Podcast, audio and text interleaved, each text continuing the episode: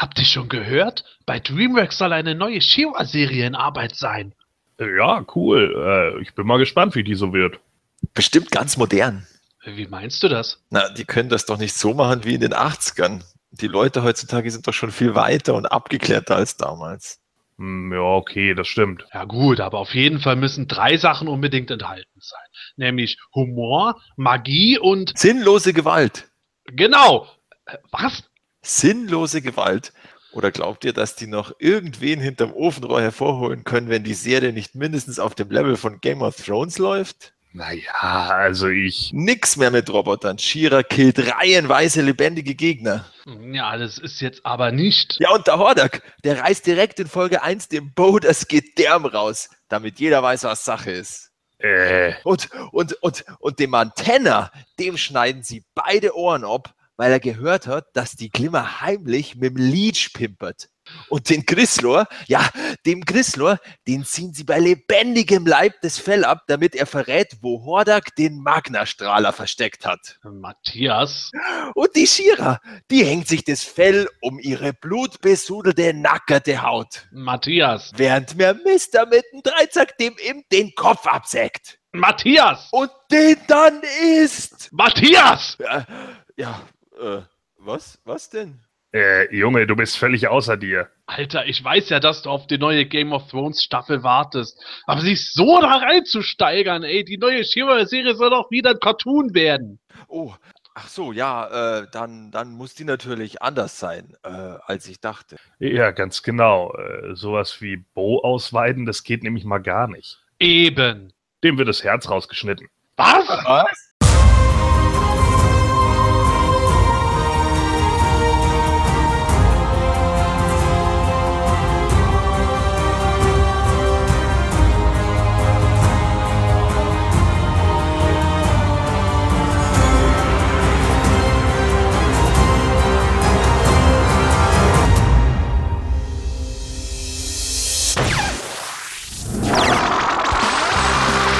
Das semanische Quartett.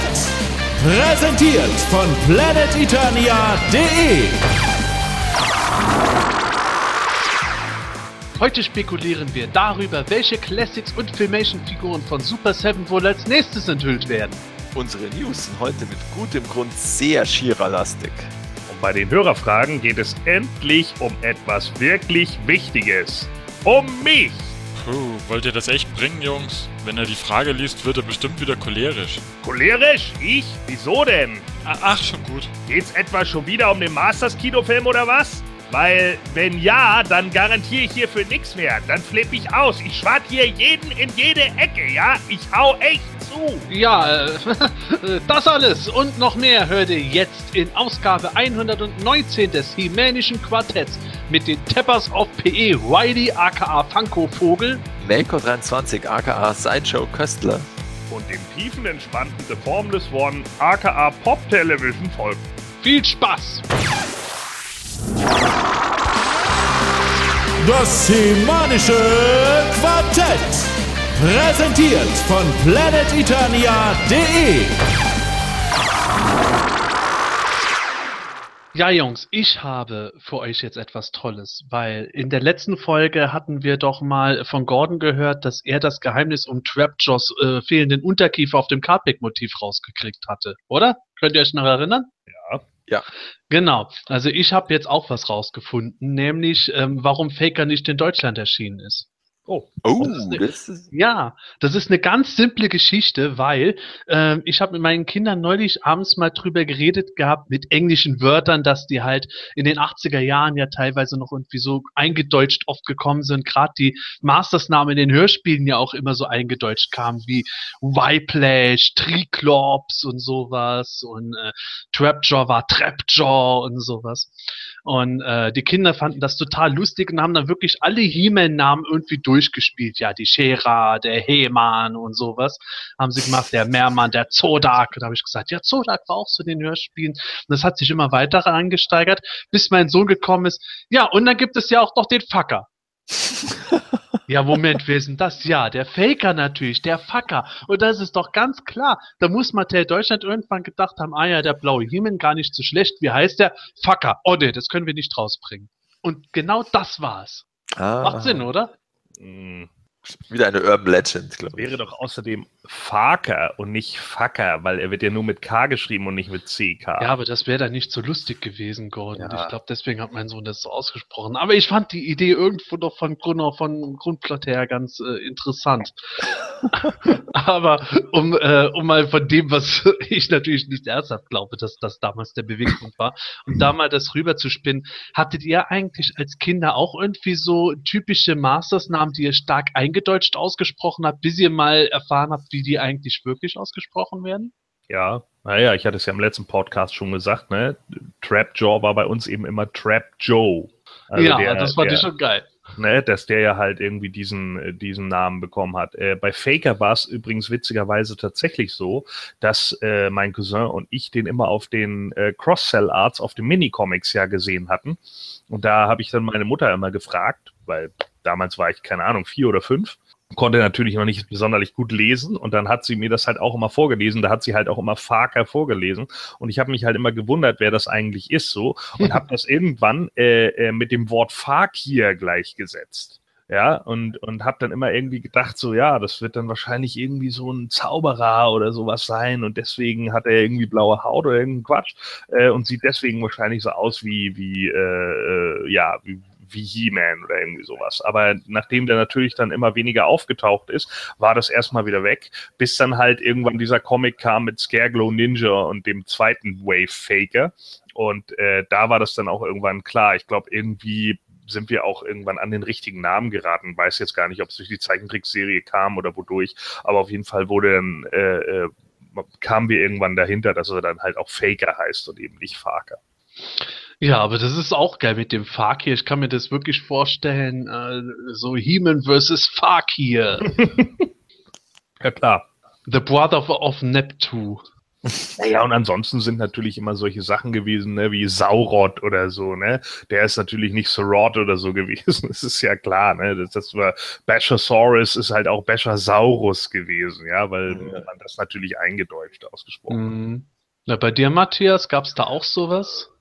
Wir waren eigentlich sehr Hörspiel ähm, geprägt, was die Aussprache geht. Also haben wir eigentlich auch immer Triklops gesagt und äh, ja, Ein Baschasaurus. Ja. Einen Hm? wichtigen habe ich noch, Moosman.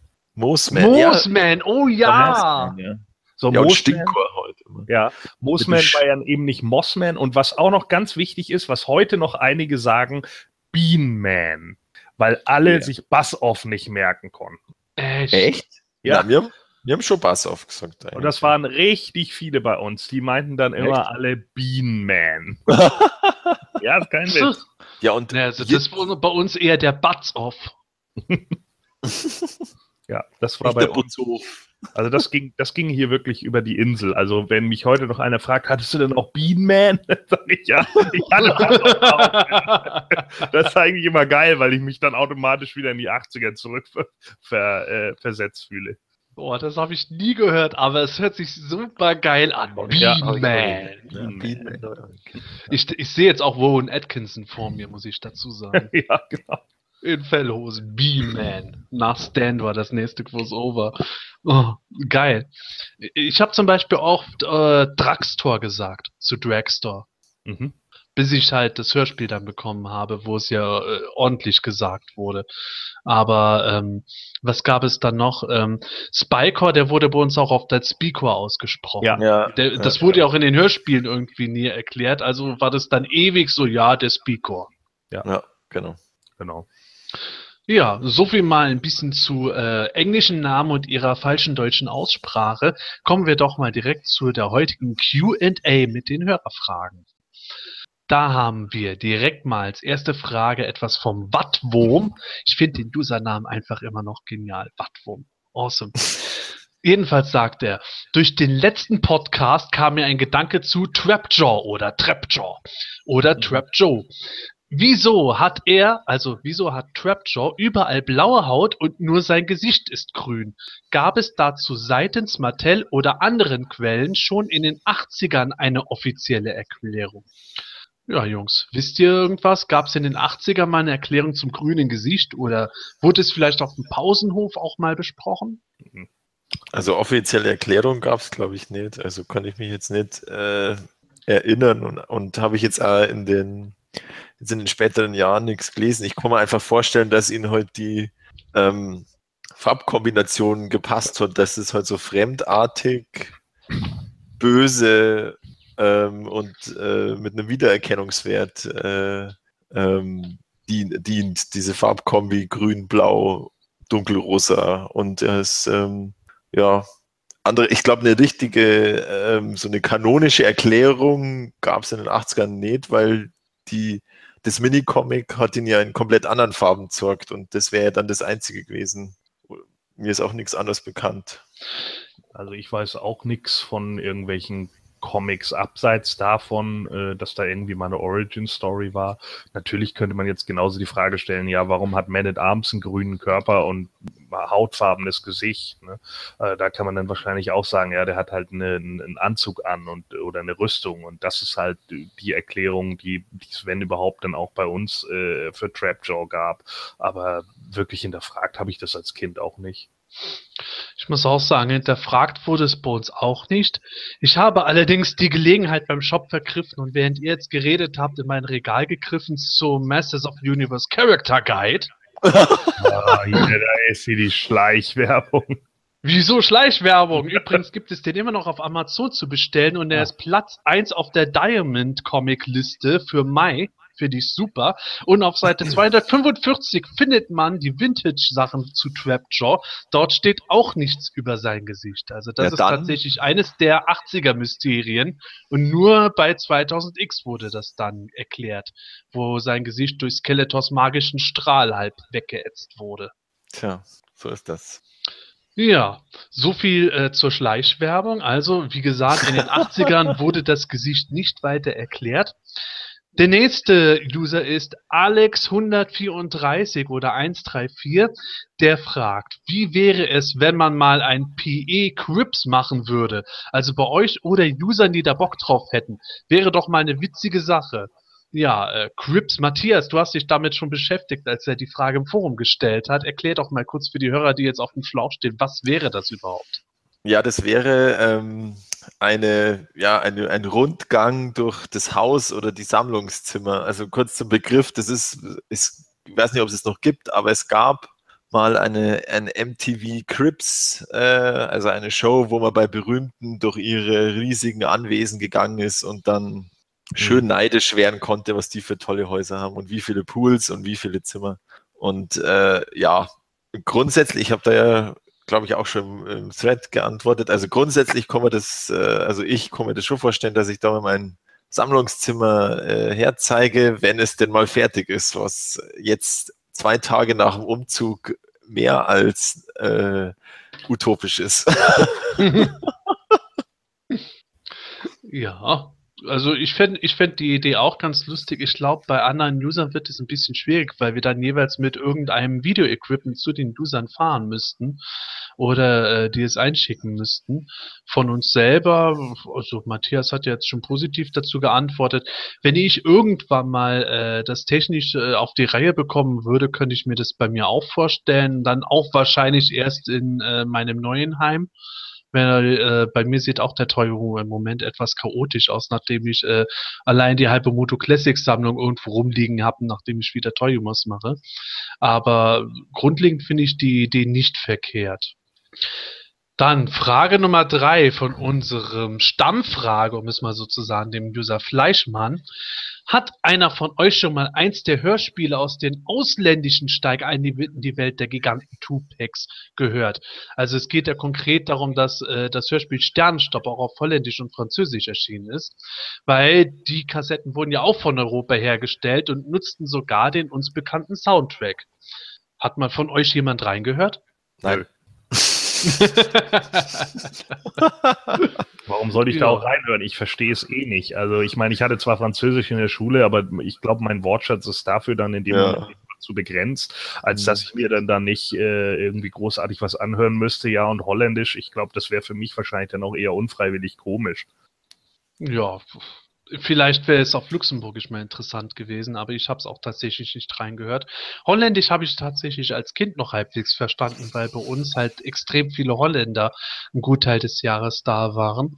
Aber Französisch habe ich leider äh, in der äh, Realschule nie äh, genommen. Das bereue ich ehrlich gesagt bis heute. Und ich überlege tatsächlich ernsthaft mal einen Französisch-Kurs zu belegen auf der Volkshochschule oder sowas. Und dann wäre natürlich dieses Hörspiel das allererste, was ich dann wahrscheinlich mir mal anhören würde, um meine neuen Sprachkenntnisse auszutesten. Aber bis dato leider nein. Also ganz ehrlich, ich habe damals Französisch abgewählt in der Schule und ich habe es bis heute nicht bereut. Ah, Ich habe es bereut, es nie gewählt zu haben. Ich hatte Mathematik, Naturwissenschaften und Werken. Ich äh, habe zwei linke Hände, bin noch Linkshänder, hahaha. äh, war da absolut kacke. Mathematik habe ich schon normal nicht kapiert und dachte irgendwo, ja, äh, Jungs müssen diese Fächer belegen und äh, ja, vergeudete Zeit, wie äh, ein Gutteil dieser Fächer. Aber egal. Die nächste Frage kommt auch von User Fleischmann. Der meint, ihr habt vor einigen Folgen im Quartett mal die Idee gehabt, bei Interesse eine Non-Motu-Sonderfolge zu machen, in der ihr eine andere Toyline ins Visier nehmt. Ich glaube, wir hatten gar nicht von einer Sonderfolge geredet, sondern ob wir das allgemein reinnehmen müssen. Hm. Jedenfalls meint er, ob diese Überlegungen noch auf dem Tisch oder schon in der Tonne seien. Ich habe da generell kein Problem mit. Ähm, warum nicht? Äh, ob man jetzt eine Sonderfolge einfach mal über Turtles oder Bravestar oder Thundercats oder keine Ahnung, Ring Raiders macht, ja, äh, das wäre mir grundlegend wurscht. Kann man sicherlich machen. Ähm, ich bin aber auch nicht abgeneigt, einfach mal im Quartett äh, so mal ein paar andere Toy News oder vielleicht auch Oldschool-Sachen zu besprechen. Ich finde sowas immer interessant. Also ich kann mich halt auch dafür begeistern. Ich habe ja nun auch nicht nur eine Sammlung, die nur aus Masters besteht, sondern eben auch viele andere Sachen. Und ähm, deswegen habe ich damit kein Problem. Aber ich kann auch damit leben, wenn man den Himanischen Quartett-Podcast halt grundlegend beim, beim Masters behält. Also für mich ist da alles offen. Ja, also grundsätzlich, ähm, besonders Bravestar wäre ich tatsächlich auch mal sehr interessiert an der Folge. Das äh, fände ich mal ganz lustig. Ähm, ja, auch Mask gern mal, aber wenn es dann so My Turtles, da bin ich einfach nicht so, die interessieren mich nicht so, aber, aber wäre ich auch dabei. Aber das würde ich jetzt einfach mal von der, auch von der Ma- Masters of the Universe, ähm, äh, wie auch immer, Entwicklung, Newsdichte auch vielleicht mal abhängig machen, dass da mal kurz mal saure Gurkenzeit ist, dann kann man da mal sowas einschieben. Saure Gurkenzeit ist gut. Ja, ähm, ich äh, sehe es ähnlich wie Gordon. Ich habe ja auch mehrere Interessen, nicht nur Masters of the Universe. Ich mag Actionfiguren und auch den Markt und Hintergründe dazu allgemein ganz gerne. Ähm, ich kenne mich mit dem einen besser aus, mit dem anderen weniger, aber ich glaube, irgendwo kämen äh, thematisch immer noch gut bei Sachen beisammen. Und ähm, ich habe nichts dagegen. Für mich ist da tatsächlich eher das Ding, dass ich von euch, liebe Hörer, da auch ein Feedback eben brauche, weil ähm, es macht natürlich keinen Sinn, dass wir jetzt von heute auf morgen dann irgendwo sagen, ach ja, jetzt packen wir da irgendwo noch ganz viel von anderen Toylands Retro oder aktuell mit rein und oder machen eine Sonderfolge und dann äh, hört es sich keiner an, weil es einfach unsere Hörer überhaupt nicht interessiert. Und deswegen, äh, ich bin dem Ganzen nicht abgeneigt. Man kann das immer äh, gucken, auf welchem Level man das macht, in Form von einer Sonderfolge oder irgendwelche anderen Toylands, die uns alle interessieren, dass wir die mal mit reinnehmen. Klar, Thundercats haben wir zum Beispiel auch immer wieder angesprochen. Wir kommen so auch auf andere Toylands. Aber da müsst ihr tatsächlich uns ein Feedback geben, ob das überhaupt in eurem Sinne wäre, was in eurem Sinne wäre, weil äh, ihr seid ja die Hörer und wir machen diesen Podcast ja für euch, nicht für äh, Geld, das wir hiermit nicht verdienen. Gut, Frage Nummer 5 ist es schon, kommt von Anti-Heman, also dem User Anti-Heman. Aus aktuellem Anlass zum Motu-Film hätte ich eine Frage für euch. Ein Regisseur zum Film steht meines Wissens noch aus. Welchen Filmemacher würdet ihr euch wünschen? Als No-Go zum Beispiel sehe ich Michael Bay. Das ist eine Frage ideal für Gordon. Ja, ich sehe Michael Bay ja auch als No-Go, ne? Weil äh, Destroying Your Childhood since 2002.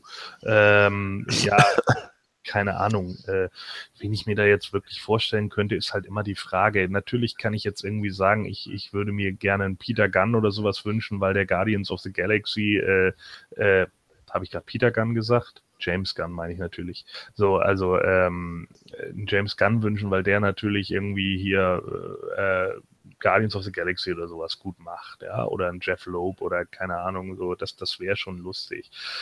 Aber der Punkt ist halt der, es sollte schon jemand sein, finde ich, der äh, auch mit dem, mit dem Thema Masters of the Universe ein bisschen konform geht. Also der, der auch ungefähr weiß, worum es da geht und nicht irgendwie einer ist, der mal zwei Actionfiguren damals besessen hat und sagte, oh, irgendwie waren die ganz cool und dann so seine eigene, äh, sein eigenes Universum daraus macht, sondern ich hätte schon wirklich gerne jemanden, der sich ein bisschen mehr damit auseinandergesetzt hat.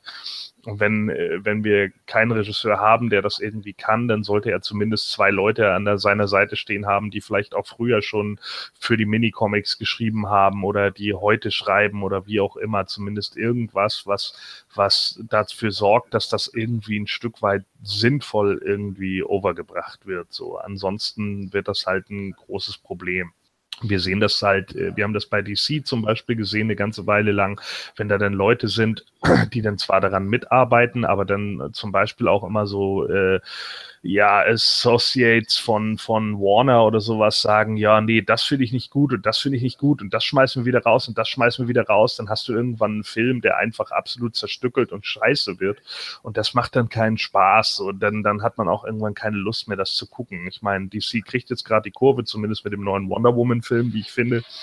Mhm. Aber ähm, ist halt schon die Frage so. Also ich denke halt, es sollte schon jemand sein, der sich da ein bisschen mehr mit identifizieren kann. Und wenn es da, wie gesagt, eben keinen gibt, dann sollte man jemanden haben, der auf jeden Fall eine Zeit lang dafür mal geschrieben hat und die Charaktere auch ein Stück weit kennt. Okay, ähm, also ich finde, die Aufgabe ist ja auch beim Masters of the Universe Film, dass er schlicht und ergreifend rausgeht aus diesem, dass er nicht nur die Hardcore-Fans anspricht, sondern auch den Mainstream, weil sonst wird er schlicht und ergreifend äh, ähm, ein Flop, also finanziell. Und ähm, also man muss schon sagen, wer das drauf hat, so, so Franchises oder, oder so, ja, ähm, ähm, Universen mit einer, sag jetzt mal, mit einer Fanbase so ein bisschen wieder rauszu, rauszubekommen in den Mainstream, das ist schon der J.J. Abrams irgendwie, ja. Der hat das brachliegende Star Trek äh, wieder wiederbelebt mit dem 2009er. Und Star Wars war jetzt vielleicht nicht brachgelegen, aber es war trotzdem äh, zumindest ein, ein, ein Riesendruck oder ein Riesen, eine Riesenaufgabe, sag jetzt mal, die Episode 7 zu machen, so dass sie ähm, sowohl die Fans als auch den größeren Bereich anspricht. Und das hat er meine, meiner Meinung nach geschafft. Und ich finde, der wäre da schon ein Kandidat dafür. Ich habe jetzt keine Ahnung, ob der, ob der ähm, sich schon mal mit Master of Universe äh, beschäftigt hat oder ob er die vielleicht sogar selber gehabt hat als Kind, weil er ist ja im Grunde unsere Generation. Ich glaube, der ist Ende 30, Anfang 40, wenn ich mich nicht ende. Oder wenn ich mich jetzt ganz täusche, so eher in den 40ern wahrscheinlich. Und ähm, den sehe ich da eventuell ganz, ganz ausgefallen. Vielleicht noch äh, der David Fincher. Auch wenn der vielleicht überhaupt da nicht reinpasst in so ein Thema, aber, aber ich war eigentlich immer großer Fan von David Fincher, von seinen Filmen und ähm, sein, sein Stil mit Masters of the Universe äh, kombiniert, fände ich schon sehr interessant. Auch wenn hier vielleicht dann wieder der, der Mainstream-Faktor wieder ein bisschen abfällt. Interessante Auswahl.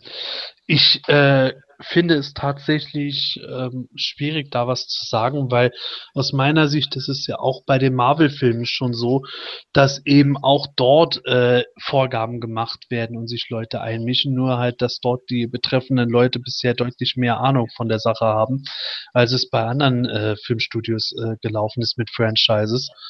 Ähm, wenn jetzt ein Regisseur wirklich äh, deutlichen Einfluss hat, kann ich mir äh, gut vorstellen, dass das äh, zum Beispiel von einem, auch wenn es vielleicht nicht ganz so Mainstream-mäßig wieder ist, äh, Guillermo de Toro, oder wie man den ausspricht, dass mhm. der interessant ja. sein könnte. Okay, ja. Weil ich finde, der hat eine saugute Arbeit mit den Hellboy-Filmen gemacht und wenn der ein persönliches Interesse irgendwo finden würde an so einem Masters-Film, dann könnte das schon aus meiner Sicht was werden, weil ich finde, der hat alles Mögliche an Stilrichtungen auch drauf. Der hat zum einen immer in seinen Filmen eine ganz spezielle Optik, die finde ich zu Masters of the Universe auch gut passen kann.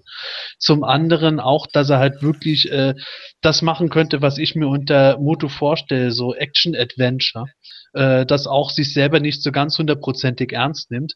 Deswegen äh, finde ich da auch, dass gerade so äh, Regisseure, die irgendwie für so ernsthafte Eben meinetwegen äh, bekannt sind, dass die für das Franchise eher weniger passen würden, weil ich glaube nicht, dass Masters of the Universe funktionieren kann, wenn man das auf Bierernst Pseudo-Herr der Ringe mäßig aufzieht.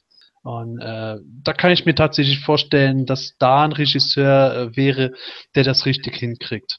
Wie der Ja, aber Toro. also, aber Herr der Dinge war jetzt eigentlich nicht bierernst, sage ich jetzt mal die Filme. Die hatten schon ihre, ihre Comic Relief äh, Teile, also Naja, Ghibli aber die waren so. doch schon deutlich reduziert in den Filmen. Letzten Endes war das halt schon auf äh, Epos geschraubt. ja, okay, das liegt natürlich auch irgendwo an der Vorlage. Aber Ja, ich, also ich, Natürlich liegt es an der Vorlage, Ja. aber ich glaube halt, äh, wenn es jetzt darum geht, äh, wenn man jetzt zum Beispiel sagen würde, wären Peter Jackson für die äh, für einen Masters-Film geeignet, das glaube ich irgendwo nicht so ganz, weil ich finde, der hat sich eher in eine äh, andere Richtung entwickelt, wo es halt äh, am Ende ein Riesenfilm mit Überlänge wird, der für Masters aus meiner Sicht jetzt gar nicht so passen würde. Ja, und vor allem hat er sich mit, mit dem äh, zweiten und dritten Teil vom Hobbit disqualifiziert, weil die so scheiße waren, dass das gar nicht mehr geht.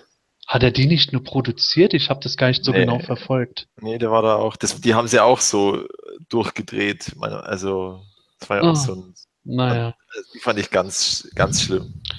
Ja, also letzten, letzten Endes ist es, wie gesagt, für mich hauptsächlich wichtig dabei, äh, dass auch das Studio dahinter irgendwo weiß, was sie mit dem Brand anfangen äh, müssen und wollen und dann einen Regisseur zu haben, der diese Vision auch ordentlich umsetzen kann und auch selber mit einem, mit einem gewissen Spaß zumindest dabei ist und nicht irgendwo sagt, ach ja, jetzt habe ich da ein Franchise und da drücke ich jetzt irgendwo meine eigene Idee drauf, die mit dem Franchise eigentlich gar nichts zu tun hat, aber in Wirklichkeit der Film ist, den ich seit zehn Jahren nicht anderweitig finanziert bekommen habe.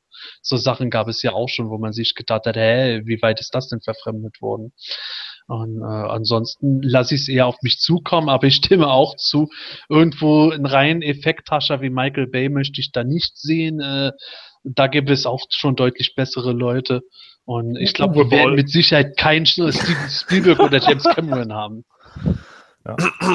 Ja, James Cameron, der ist ja die nächsten zehn Jahre mit Avatar 2 bis 6, glaube ich, beschäftigt, oder? Das ist, Mhm. schon.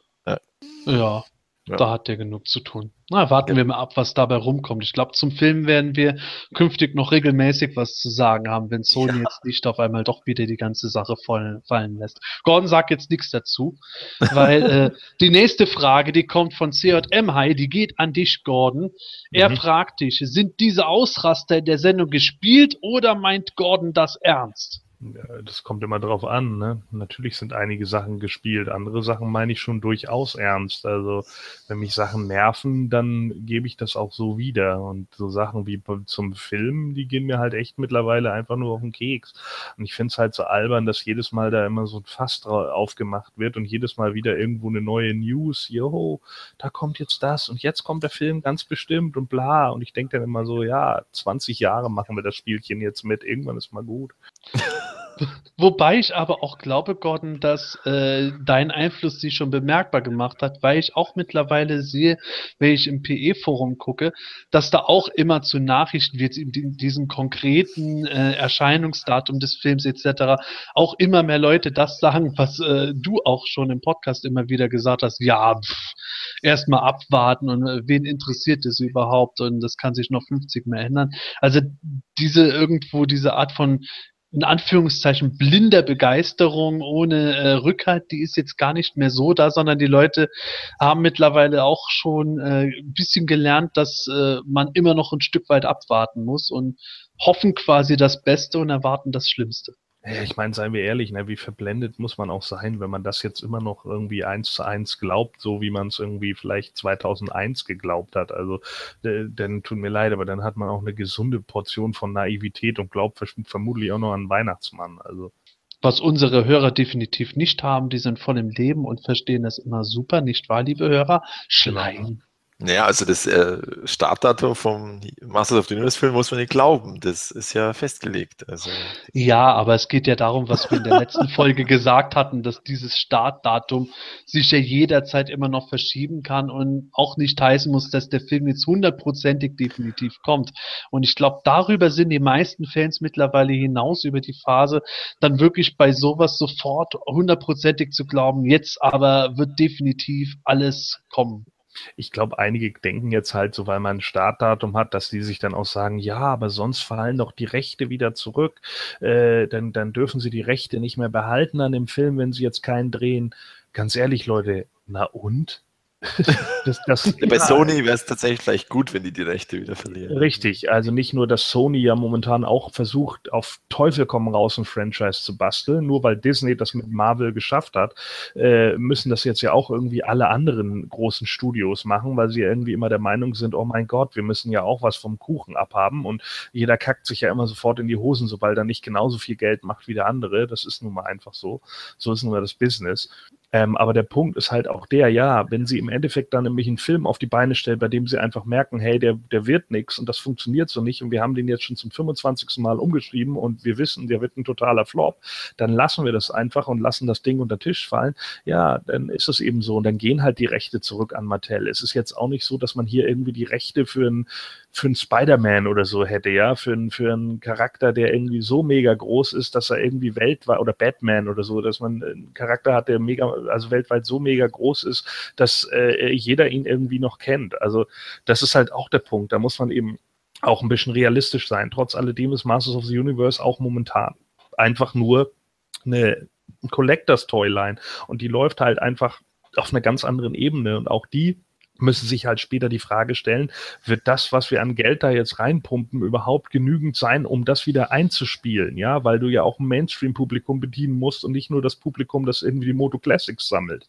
Und das ist halt schon, äh, denke ich, einfach mal schwierig so. Und äh, wenn das dann so ist, dann ist das so. Und dann fallen halt die Rechte zurück an Mattel oder an wen auch immer, der, äh, der sie vorher hatte. Ich nehme an, es wird Mattel gewesen sein und dann kann Mattel die neu vergeben an irgendjemand anderen wenn Mattel nicht irgendwann das Projekt selber la fallen lassen würde. Genau. Wobei nach wie vor äh, wir immer noch auf das Beste hoffen, dass am Ende dann doch tatsächlich mal nach Jahrzehnten dieser Film wirklich realisiert wird und dann vielleicht auch nicht ganz so kacke und äh, ein Flop ist, sondern Erfolg hat und auch äh, neue, neues Leben in äh, das Nischendasein der Masters reinbläst.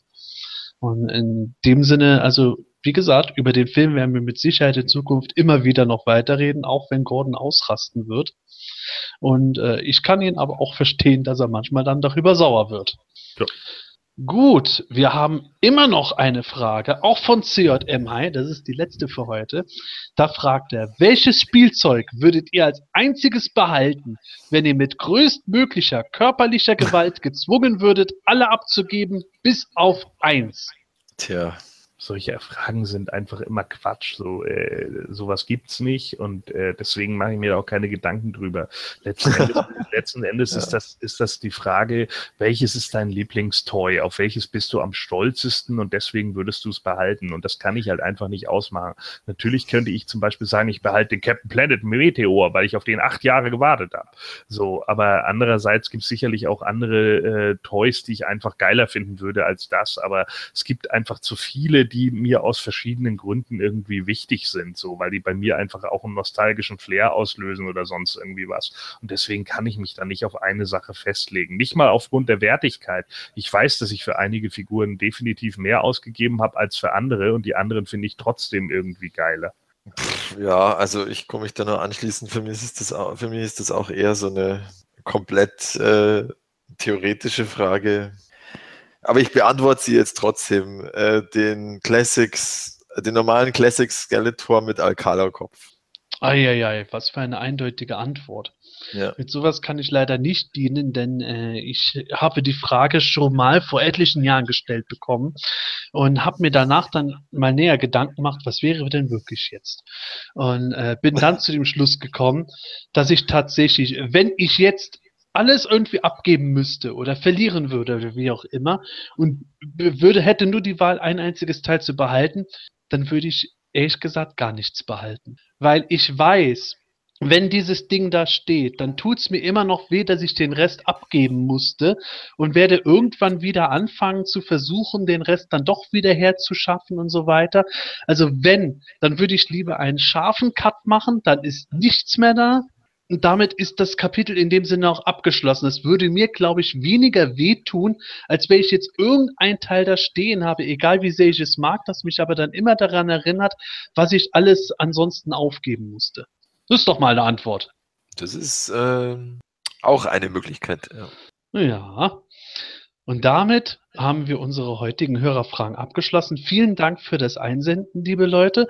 Und damit kommen wir zu unseren News. Gleich zu Anfang haben wir eine nicht so schöne Nachricht. In der letzten Folge hatten wir schon äh, den Tod von Andreas von der Meden, aka die Stimme vom Hörspiel Trapture, verkünden müssen.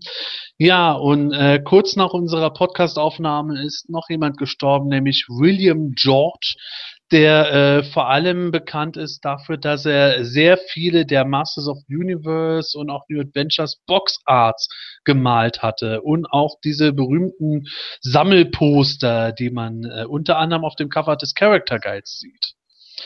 Ja, finde ich persönlich extrem schade, weil ich muss sagen, die Boxarts äh, haben für mich ganz, ganz, ganz extrem äh, das Masters-Feeling transportiert, das ich für mich heute noch äh, definiere.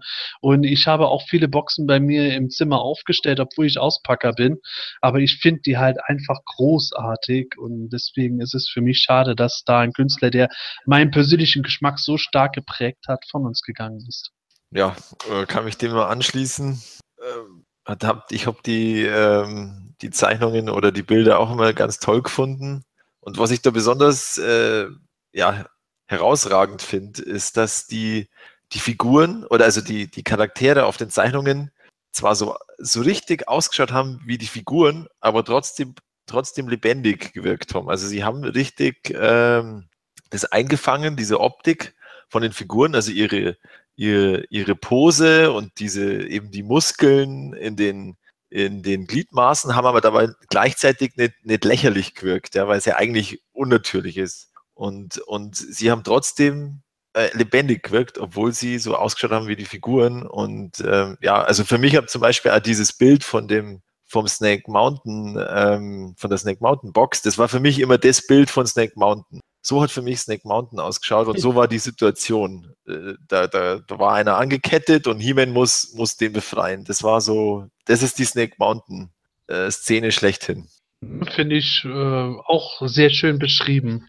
Ja, und also dieses, ähm, dieses Battlebones-Bild, obwohl ich den leider nie hatte als Kind, aber das war für mich auch so ein typisches, äh, ja, das war Masters of the Universe. Äh, Diese coolen Figuren da aufgereiht und, und dieses absolut irre Gefährt. Und dann auch ja beide Fraktionen zusammen, was ja eigentlich überhaupt sinnlos ist, aber es trotzdem irgendwie passt und gut ausschaut. also, ja, das ist definitiv, äh, hat das viel von Masters of, Masters of the Universe definiert, so wie man sich es vorstellt. Ja, absolut. Und ich glaube, wir haben auch mal eine Podcast-Folge gehabt in grauer Vorzeit, wo wir mal sehr viel über äh, unsere Lieblings-Boxarts und so geredet hatten. Ich glaube, Matthias, das war sogar schon lange bevor du fest im Podcast dabei Ja. warst, aber Gordon müsste noch dabei gewesen sein. Kannst du dich noch dran erinnern? Ja, da haben wir mal drüber gesprochen, das stimmt. Hast du, hast du das auch äh, so empfunden, dass du da sehr viel vom Moto-Feeling aus diesem Boxsatz rausgezogen hast? Ja, absolut. Also äh, das, das war für mich ja immer so eine Sache, die, äh, ich glaube, da habe ich diese ganzen, ähm, diese Gadgets ge gehabt, weißt du, diesen Scuba Tag und den Cliff Climber und so. Die finde ich halt bis heute noch irgendwie extrem geil, die Boxarts, die da drauf Mhm. sind. Stimmt. Weil die einfach irgendwie, weiß ich auch nicht, die haben äh, Tower Tools war glaube ich der dritte. Das Mhm. sind halt wirklich so die Dinger, die die äh, die halt echt äh, irgendwie so ein Feeling äh, da reingebracht haben, aber auch viele andere. Also das das war für mich immer äh, sehr hoch neben natürlich den den äh, Backcards. Ne?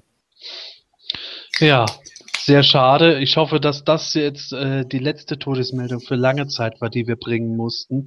Kommen wir doch mal äh, wieder zum schnöden Merchandising als Thema. Ähm, es gibt neue Pop-Television-Figuren, beziehungsweise es wurde eine Figur von Man at Arms im Pop-Television-Stil äh, präsentiert. Die ist, glaube ich, mittlerweile auch schon erhältlich oder wird bald erhältlich sein. Und es sollen noch sieben weitere folgen, äh, nämlich ähm, bei dem US-Buchhändler, glaube ich, ist es Barnes Noble. In deren Computersystem wurden weitere Figuren gefunden in Form von Battle Armor He-Man, Battle Armor Skeletor, Beastman, Evelyn, Merman, Orko und Stratos. Und von den Battle Armor Figuren sowie Merman gibt es sogar noch Chase-Varianten. Also Funko legt da mal richtig dick nach. Auf der einen Seite die, die Dorps, auf der anderen Seite die Pop-Television-Sachen. Ich wünsche nur, dass mir endlich was hier im deutschen Einzelhandel davon zu sehen wäre. Ja, ich glaube, das wird natürlich schwierig. Ne? Es kommt natürlich immer darauf an, äh, wie gesagt, äh, ob es jetzt irgendwelche kleineren äh, Shops gibt, die die dann tatsächlich, so ein GameStop oder so, die die dann tatsächlich einkaufen. Äh, manchmal hat man ja das Glück, äh, die ja, dürfen ja teilweise auch ihr Sortiment so ein Stück weit selbst bestimmen was halt gerade irgendwie läuft, nerdigerweise oder so. Also das heißt, wenn, wenn die dann irgendwie merken, yo, äh, in Flensburg bei meiner Freundin zum Beispiel ist es nämlich so, irgendwie, die haben wohl gemerkt, da gibt's wohl so eine Clique, die sich irgendwie auf Sailor Moon verschreit. Und dann dürfen die halt auch anderes Sailor Moon Merchandise und sowas holen, weil das bei denen halt einfach weggeht. Und dann können sie das halt auch begründen. Wenn er jetzt natürlich dann da die Masters stehen hat und die gehen über Wochen nicht weg, dann ist es wahrscheinlich nicht so sinnvoll, dann Neues zu kaufen. Äh, weil man es dann halt einfach nicht los wird. Es wäre zumindest mal interessant, wenn sie äh, eine Figur wie den Trapjaw, den den Man at Arms anbieten würden, oder den Battle Armor He-Man jetzt nur um zu sehen, äh, wie die Leute dann darauf reagieren. Weil bisher gab es die ja in den deutschen Geschäften überhaupt nicht, auch die, die vor ein paar Jahren erschienen sind. Naja, meistens ist es ja auch so, also ist zumindest meine Erfahrung, dass die Leute, die im GameStop arbeiten, halt auch recht jung sind. So und äh, das ist natürlich auch die Frage, welchen Bezug haben die zu Masters of the Universe, ne? Und würden sie das auch wirklich erkennen? Also was da immer so an Pop-Sachen halt rumsteht, das ist halt echt so der Standard. Ne? Es sind irgendwie Naruto, es ist Dragon Ball, dann kommen eben vielleicht mal so Sachen wie Sailor Moon oder so und dann eben Star Wars oder so, ne? Oder oder hier Hobbit, Herr der Ringe, irgendwie so ein Kram oder Harry Potter das sind halt irgendwie immer so die, die Sachen, die ich da halt sehe, weil das eben das ist, was jetzt die jetzige Generation, die meistens auch die Videospiele und so spielt, dann eben geprägt hat. Und da, äh, ja, spielt das dann halt irgendwie, glaube ich, noch ein Stück weit mit rein. Und der Rest, äh, ja, ich, ich denke halt, da äh, bricht sich's dann halt wieder an der Generation. Ne? Wenn, wenn ich heute die Kiddies irgendwie frage, oh, He-Man, dann muss ich ganz ehrlich sagen, also jetzt, wo ich so an der, an der äh, Schule arbeite, da kannst du echt sagen, so zwei aus zehn kennen den. Und das war's, ne? Hm. Früher kannten die zehn aus zehn. Eben drum brauchen wir einen Kinofilm, Gordon. Ach so, das ist der Grund. Na, okay. Da schließt sich der Kreis. Damit bei GameStop mal endlich ein paar. Naja, egal. Ja.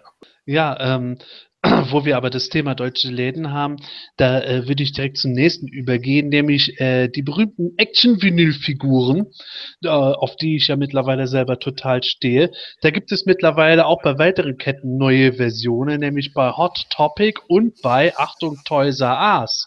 Und da stellt sich mir nämlich die Frage, wenn wir Toys R Us anschauen, die haben schon öfter in Eigenimport Sachen gebracht, die man sonst im deutschen Einzelhandel nicht findet.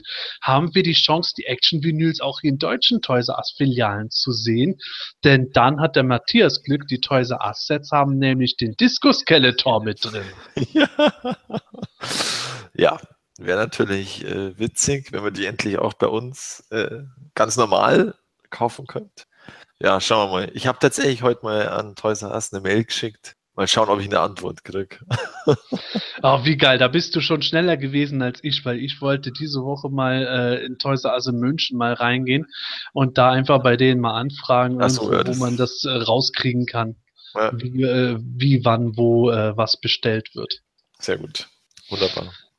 Ja.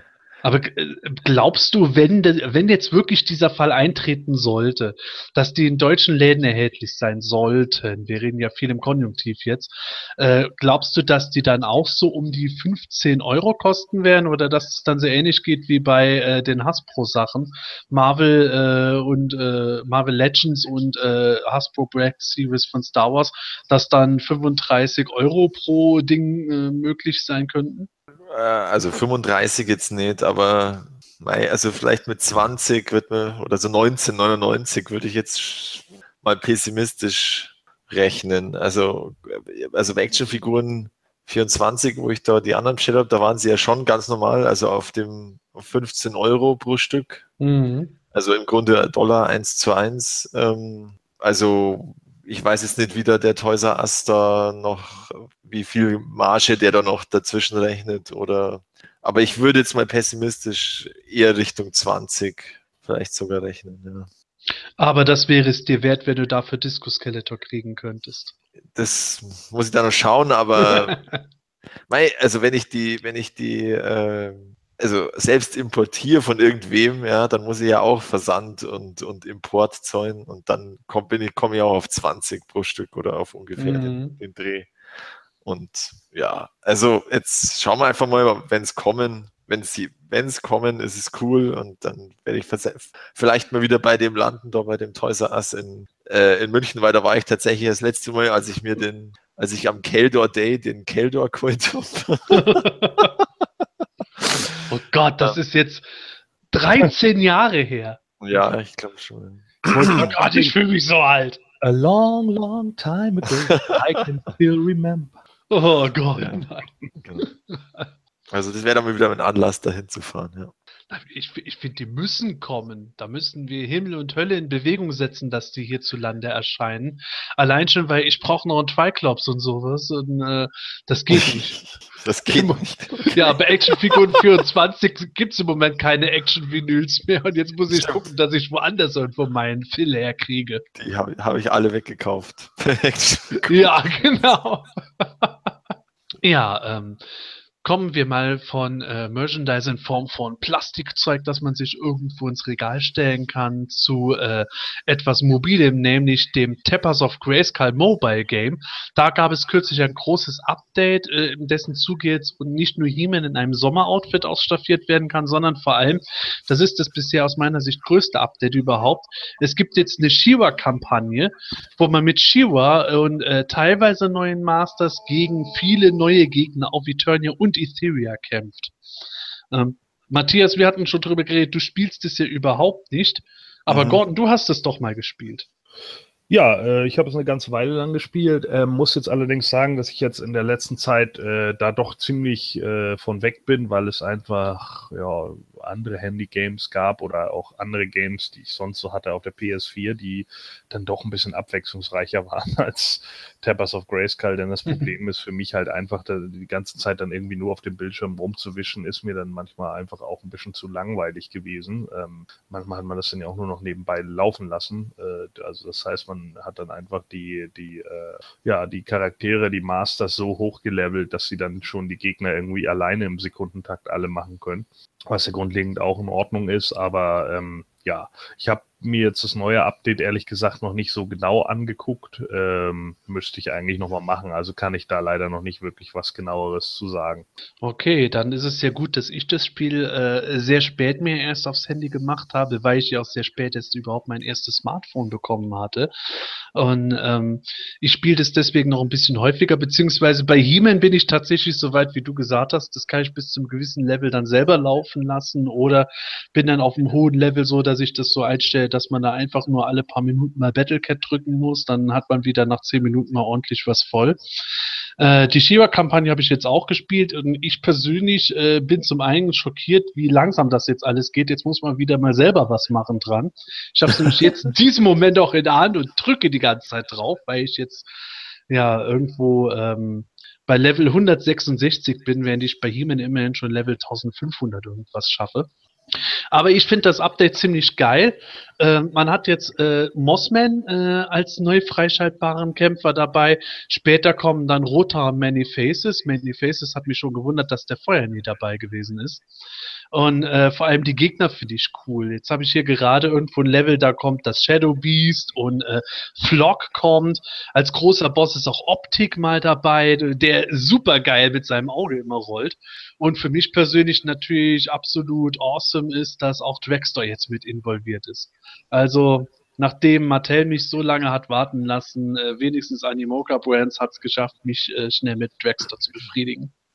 Ja, das zeigt ja auch, dass es wohl wirklich ähm, ja, erfolgreich ist, das Spiel, weil sonst würden sie ja da nicht andauernd ähm, ja, umsonst Updates raushauen, weil sie leben ja von dem, von den In-App-Käufen. Offensichtlich machen sie jetzt ja dann auch genügend Leute, mhm. dass, sich, dass sich das lohnt und äh, dass sie da auch immer wieder ähm, eben Updates raushauen können und dann eben sogar sowas wie einen Shira, ähm, eine Shira-Kampagne, die ja auch tatsächlich äh, die App komplett erneuert. Ja. Also ja, kann man nur, also grundsätzlich kann man es nur gut finden, dass Masters of the Universe äh, auch jetzt da als Videospiel erfolgreich ist.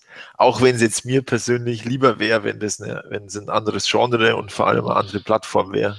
Ja, also ich meine für ein Mobile Game, das jetzt irgendwo auch eine bestimmte Klientel anspricht, die ja. halt eben so nebenbei daddelt, was ich ja auch meistens mache. Ich komme selten dazu, bei mir mal die Wii U anzuschalten oder sowas. Aber äh, so für nebenbei ist das auf jeden Fall eine sehr coole Sache, finde ich. Vor allem grafisch ist es halt für mich immer schön. Jetzt mit den neuen Hintergründen, wo das Crystal Castle auftaucht und so, das ist schon sehr geil gemacht. Ja. Und äh, das hält halt auch das Ganze irgendwo am Leben. Und angeblich soll das wohl auch sein, dass äh, von den Usern da auch nicht wenige Deutsche dabei sind. Also es muss schon so signifikant sein, dass es irgendwo aufgefallen ist, dass da viele Deutsche mit dem Spiel rumdaddeln was ich dann auch cool finde.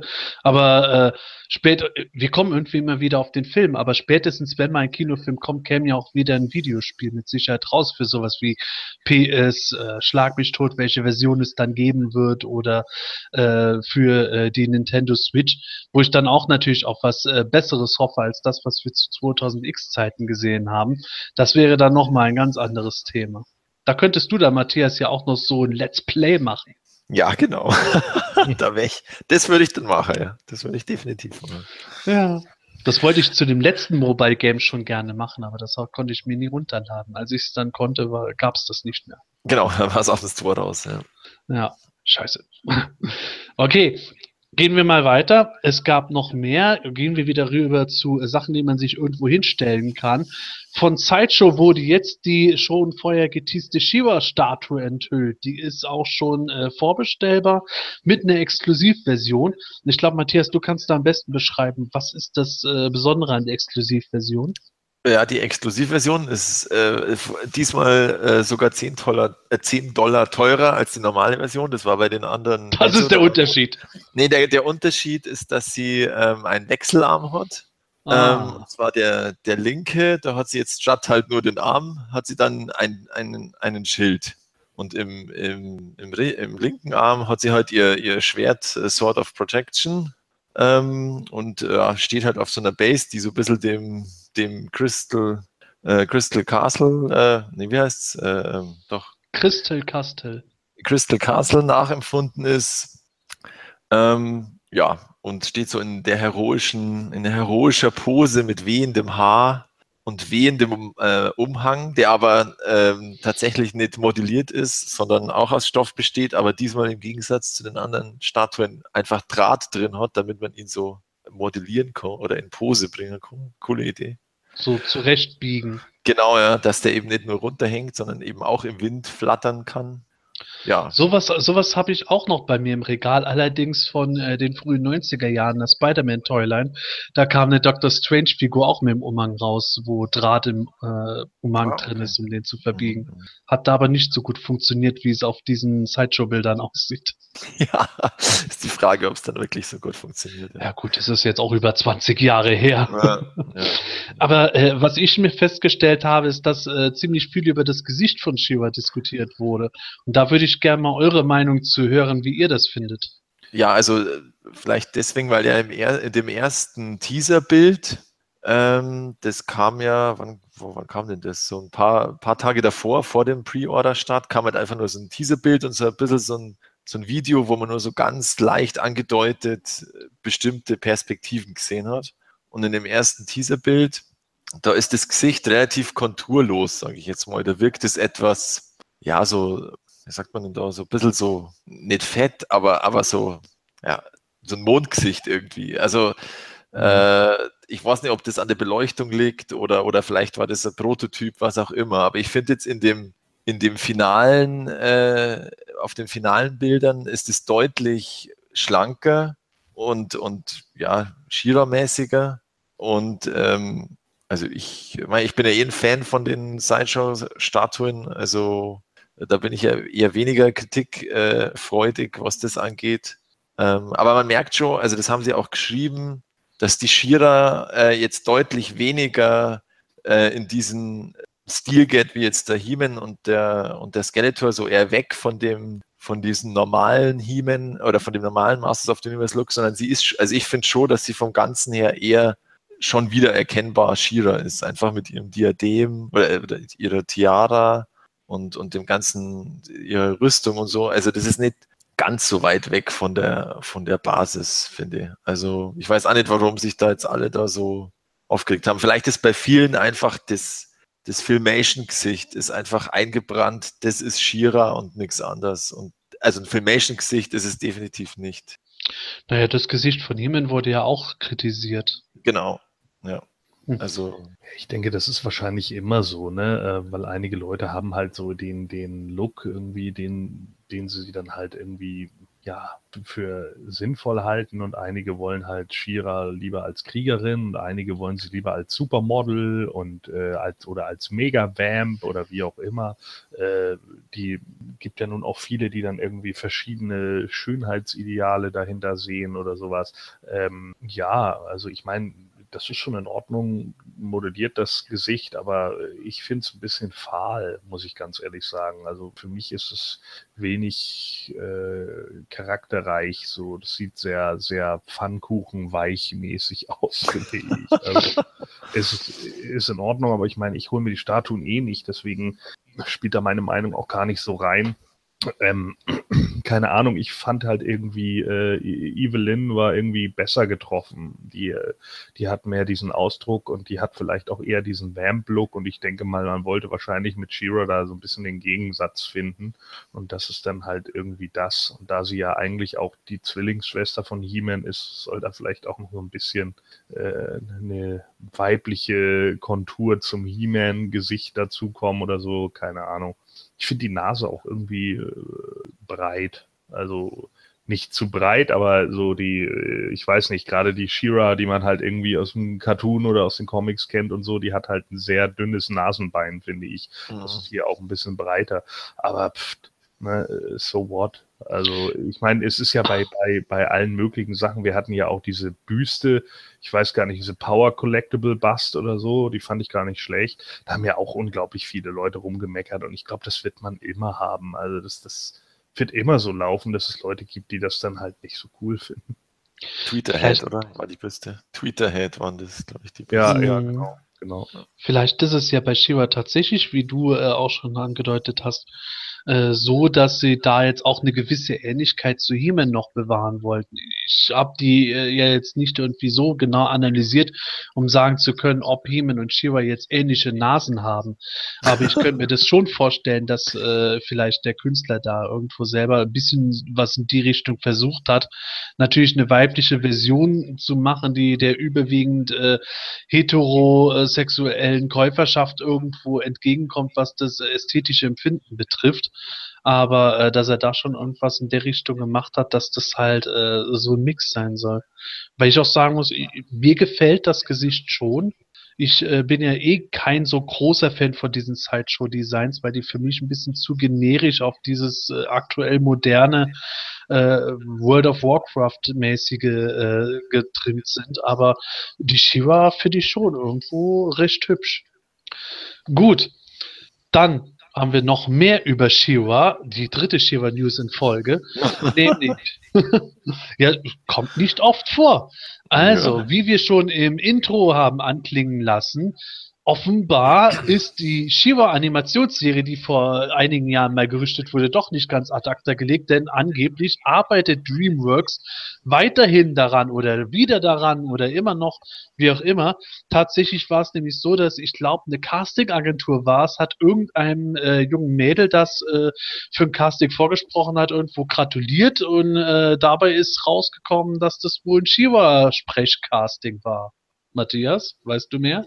Ja, das ist tatsächlich auch das einzige, die einzige Basis des Gerüchts oder der News. Also, ja, die haben halt auf ihrer Facebook-Seite ähm, der, äh, wie heißt sie, Merit Layton, äh, gratuliert, dass sie jetzt beim Testing war, also irgendwie vorsprechen für DreamWorks Animated Series, für die DreamWorks Animated Series She-Ra. Ja, und das bleibt natürlich nicht lang, nicht lange verborgen. Wie du geschrieben hast, das Internet vergisst nie. das Internet vergisst nichts, weil sie haben es natürlich dann gelöscht, die, die, diese äh, Agentur. Aber äh, löschen im Internet ist ja behämmert. Und äh, haben dann eher so einen neutralen Post gemacht. Ja, aber es ist ja seitdem auch nichts mehr, ähm, gar nichts mehr gekommen. Also irgendwie eine Stellungnahme von DreamWorks oder was auch immer. Ich glaube doch nicht, dass da irgendjemand eine Stellungnahme jetzt zu geben würde. Ja, ja, jemand aber, das von äh, so- irgendwo gelöscht hat, dann wird da in den, im Hintergrund halt wie die Kacke am Dampfen gewesen Ja, sein, ja. dass Interne einfach gespoilert wurden. Ja, klar. Und ähm, ja, das war's. Und ähm, ja, wir, äh, da gibt's ja jetzt auch noch, da gab es ja noch den Zusammenhang, dass der, dass der Brian Flynn von Super Seven äh, mal gesagt hat, dass eine von DreamWorks geplante She-Ra-Serie ja der Grund war, dass diese, dass die Popfiguren äh, bei, Mo- bei dieser Lizenzübergabe von Motuk nicht ganz äh, klar waren, ob die kommen können. Aber das hat sich dann laut seiner Aussage wieder zerschlagen bei DreamWorks und darum können sie jetzt Popfiguren rausbringen. Das ist irgendwie alles ein bisschen verwirrt und widerspricht sich, aber ähm, ja, auf alle Fälle ist Shira derzeit wohl schwer ähm, im Kommen. Überall dabei. Ja, am Ende kommt eine Shiva-Serie vor dem He-Man-Kinofilm. Ich sehe es schon vor mir. Ja, ja ist wohl gerade im Trend, weil wenn man so hier DC Superhero Girls und Wonder Woman äh, ist total der Hit im Kino. Also so Heldinnen lau laufen gerade.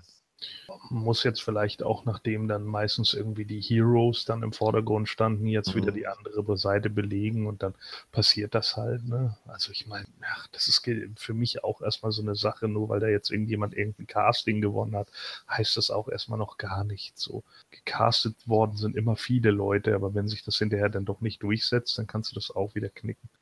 Es ist zumindest eine recht interessante Geschichte, weil äh, man jetzt halt äh, sieht, es ist zumindest irgendwas in Bewegung. Ob daraus dann was wird, weiß man nicht. Äh, ich meine, die Son of He-Man-Serie, die Mitte der 90er von Lusheimer Productions vorgeschlagen wurde, ist auch nichts geworden. Ähm, äh, davor äh, die Filmation He-Man New Adventures Serie wurde nichts und äh, wir hatten auch schon mal eben von Dream- DreamWorks vor ein paar Jahren so einen Shiva-Pitch, wo es darum gegangen wäre, dass irgendwie Shiva zu so einer Art Rockband-Serie geworden wäre, die aus meiner Sicht zu Recht nicht gemacht wurde, weil das ungefähr 20 Jahre zu spät gekommen wäre. So Jam and the Holograms abklatschmäßig. Aber äh, wer weiß, was da jetzt bei rumkommt. Und es könnten jetzt auch irgendwie ah, ganz blöd ins Blaue gegriffen. Es könnte ja was irgendwie sein wie äh, Powerpuff Girls mit etwas äh, älterem Publikum oder sowas. Oder weniger wacky als das, wie auch immer. Die Möglichkeiten stehen da ja offen.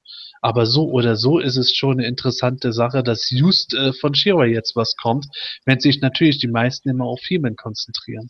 Wenn es denn kommt. Ja, genau. Das ist halt, da müssen wir einfach mal abwarten, was bei rumkommt, aber es ist aus meiner Sicht erstmal ein positives Signal, dass sich irgendwas im Hintergrund Bewegen ist. Ja, unsere letzte News für heute hat was mit Super 7 mal wieder zu tun.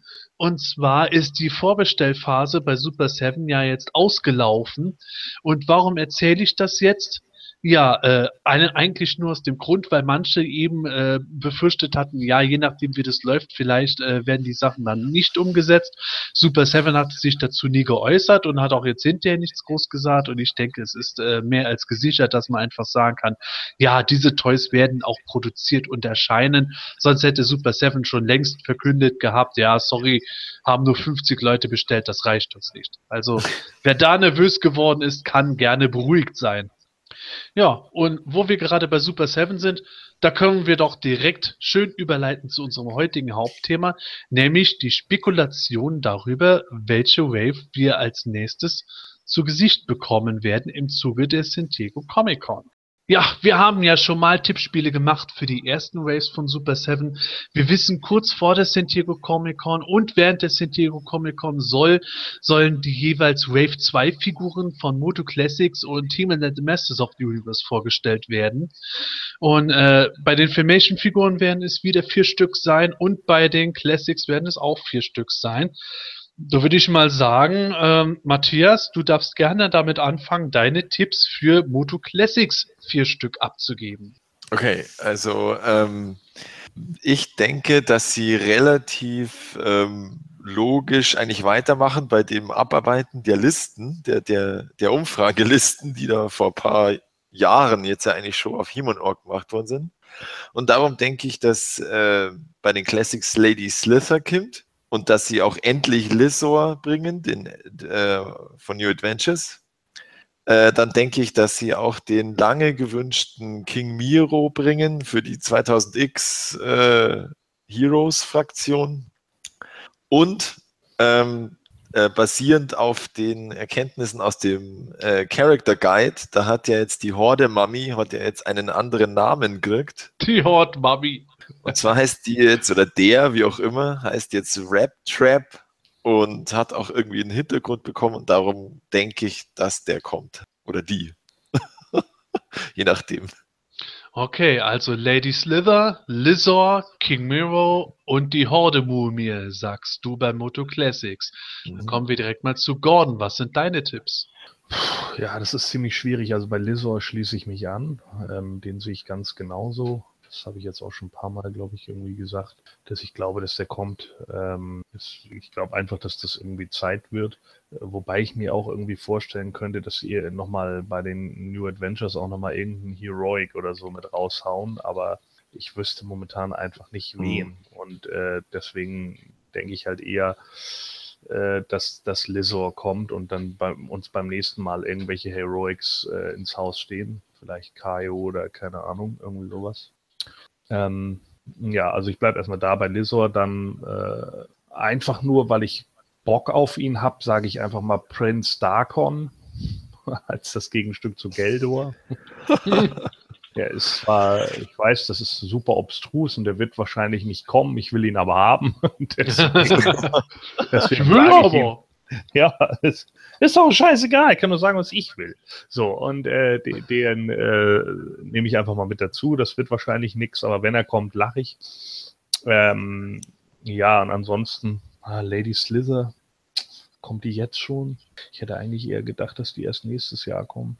Aber natürlich könntest du damit tatsächlich recht haben. Das ist echt. Ja, das ist so, äh, irgendein neuer Charakter wird wahrscheinlich dabei sein und deswegen, da passt die vermutlich am sinnvollsten. Also stimme ich dem mal zu. Und dann nehme ich als letzten noch, äh, jetzt haben wir einen Minicomic-Charakter, einen New Adventures-Charakter, einen neuen Charakter, also fehlt noch irgendein Filmation-Charakter. Und äh, da würde ich sagen, hm, was würde denn da noch passen? Ich sag mal Dragoon. Oh, Aber da wäre eben ich persönlich ja voll dabei, wenn Dragoon käme. Äh, nicht in der, in der riesigen Version, sondern einfach in so einer normalen Version. Ja, würde mir auch schon reichen. Aber dann bitte mit Soundchip mit der deutschen VHS-Synchro. Der hatte so einen schönen Akzent. Okay, ja, dann äh, würde ich mal sagen, nachdem ich mich ja wie immer ein bisschen enthalte, jetzt wird unser lieber Stefan mal aus dem Schneiderraum seine vier Tipps abgeben. Stefan, leg los. Ja, cool, ich darf auch mit abstimmen. Ähm, ich hatte ehrlich gesagt schon fast vergessen, dass wir ja bald wieder neue Figuren zu sehen bekommen, nachdem das ja so ein bisschen ruhig geworden ist um die Figuren. Ich habe mir jetzt deswegen einfach mal hm, überlegt, bevor ich eure Meinungen angehört hatte. Und ähm, ich hätte bei den New Adventures eigentlich ganz gerne den Tornado oder Spinwit, weil ich den einfach irgendwie cool fand. Und ähm, könnte natürlich aber sein, dass eher Lissor kommt. Aber ich bleibe mal bei Spinwit, damit ein Held mal wieder dabei ist. Ähm, von den neuen Charakteren fand ich diesen Major Header eigentlich ganz gut. Diesen blauen, der da seinen Kopf durch die Gegend schleudern konnte. Den fände ich ja schon ziemlich geil als Figur.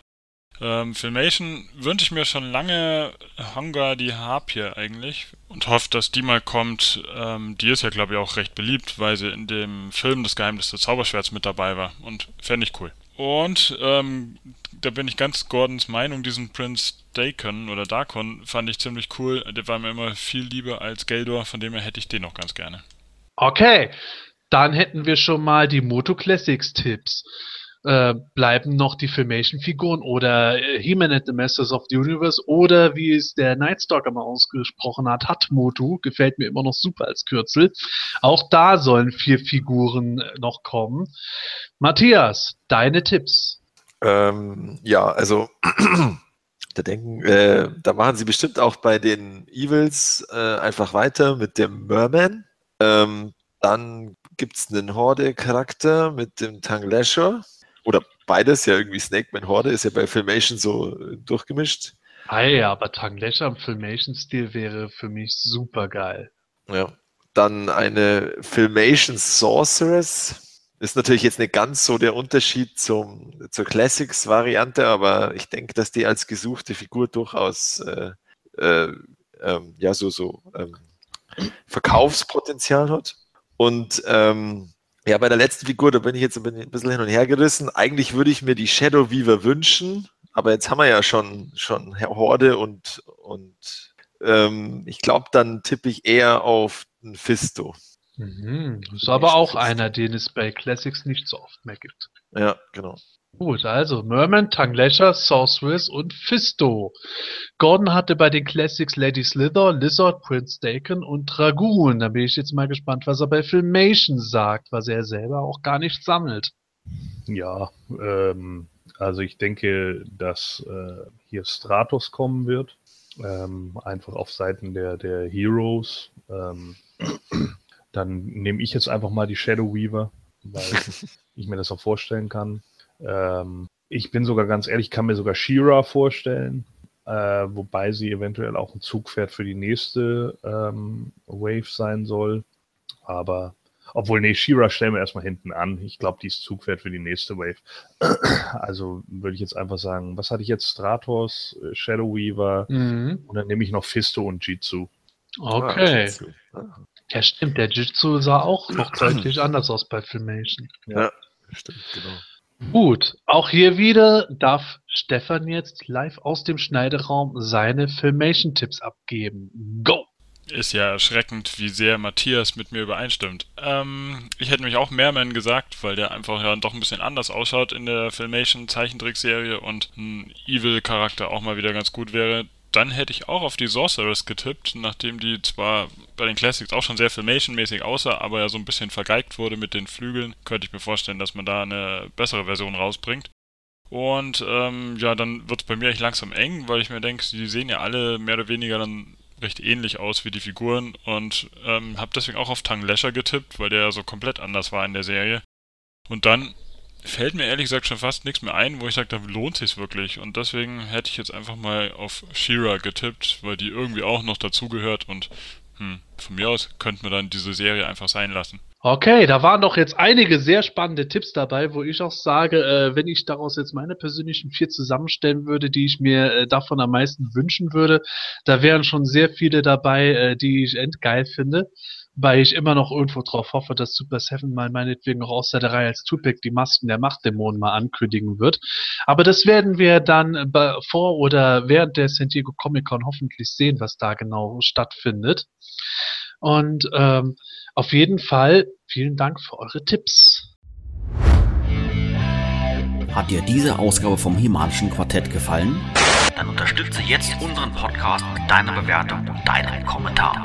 Nachdem du in iTunes das Himanische Quartett aufgerufen hast, kannst du uns über die angedruckte Sternchenleiste deine Bewertung zukommen lassen und den Podcast direkt im Anschluss auch kommentieren. Jedes positive Feedback hilft dem Quartett, seine Position in iTunes zu verbessern, um noch mehr Fans und interessierte Zuhörer zu erreichen. Vielen Dank für deine Unterstützung. You have the power.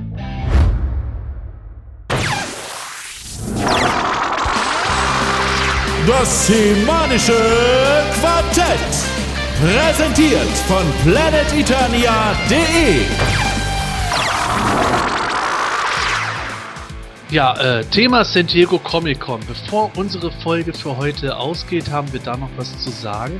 Ähm, die San Diego Comic Con findet ja wie immer Mitte Juli statt und wir haben uns jetzt überlegt, auch wenn es kein Palooza Panel mehr gibt, wäre es doch mal nett, wieder eine Live-Folge zu machen, die ihr live direkt mithören könnt.